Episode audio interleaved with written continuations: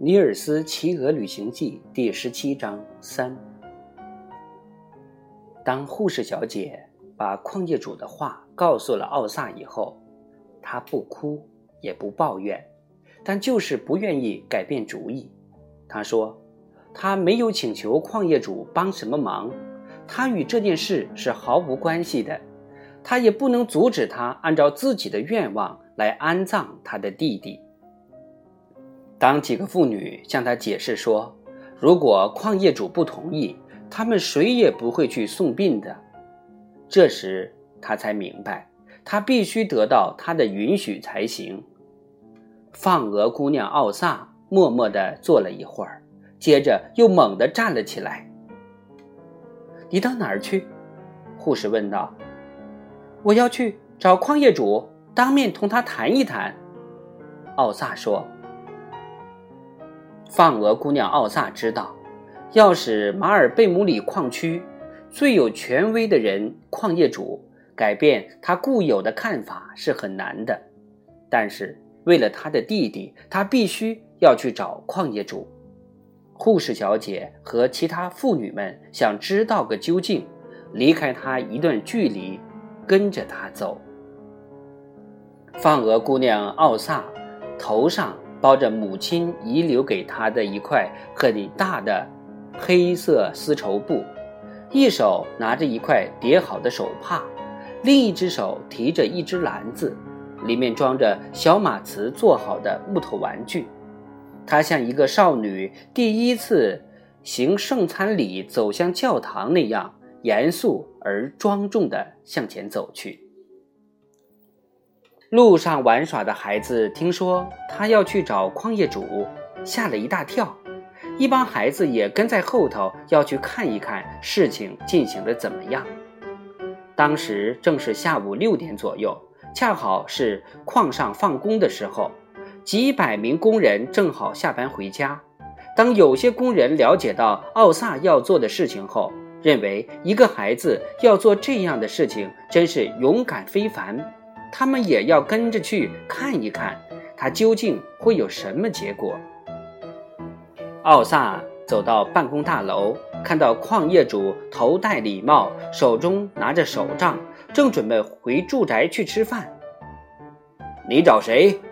当他看到这个小姑娘头包丝绸布，手里拿着叠好的手帕，一本正经的样子时，这样问道：“我要找。”矿业主本人，奥萨回答说：“哦，那就请进吧。”矿业主说着走进了屋子，他让房门敞开着，因为他想，一个小女孩子不会有什么花时间的事情要谈。这样，跟着放鹅姑娘来的人站在门厅里和台阶上，听到了办公室里所讲的话。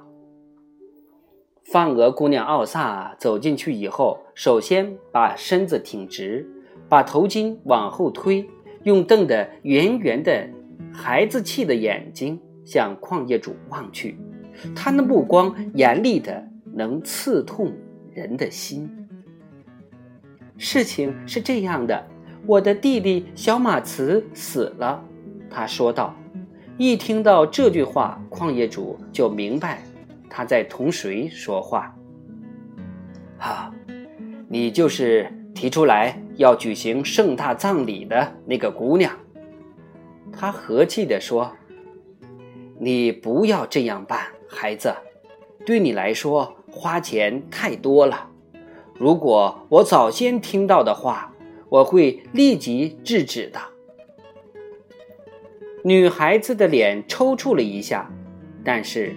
却没有哭。我想问问矿业主，我能不能给你讲一讲小马茨的情况？你们的事情我都已经听说了。矿业主和蔼地说道：“我只是为你着想啊。”这时候，放鹅姑娘把身子挺得更直一些，用清脆而响亮的声音说道。小马茨从九岁时候起，既没有了父亲，又没有了母亲，他不得不像一个成年人那样养活自己。他连一顿饭都不愿意向人乞讨，而是要自己付钱。他总是说，一个男子汉是不兴讨饭吃的。他在农村中四处奔走，收买鸡蛋和黄油，像一个上了年纪的商人那样善于经营生意。小马茨放鹅的时候，还在田地里干活，勤勤恳恳，如同一个成年人一样。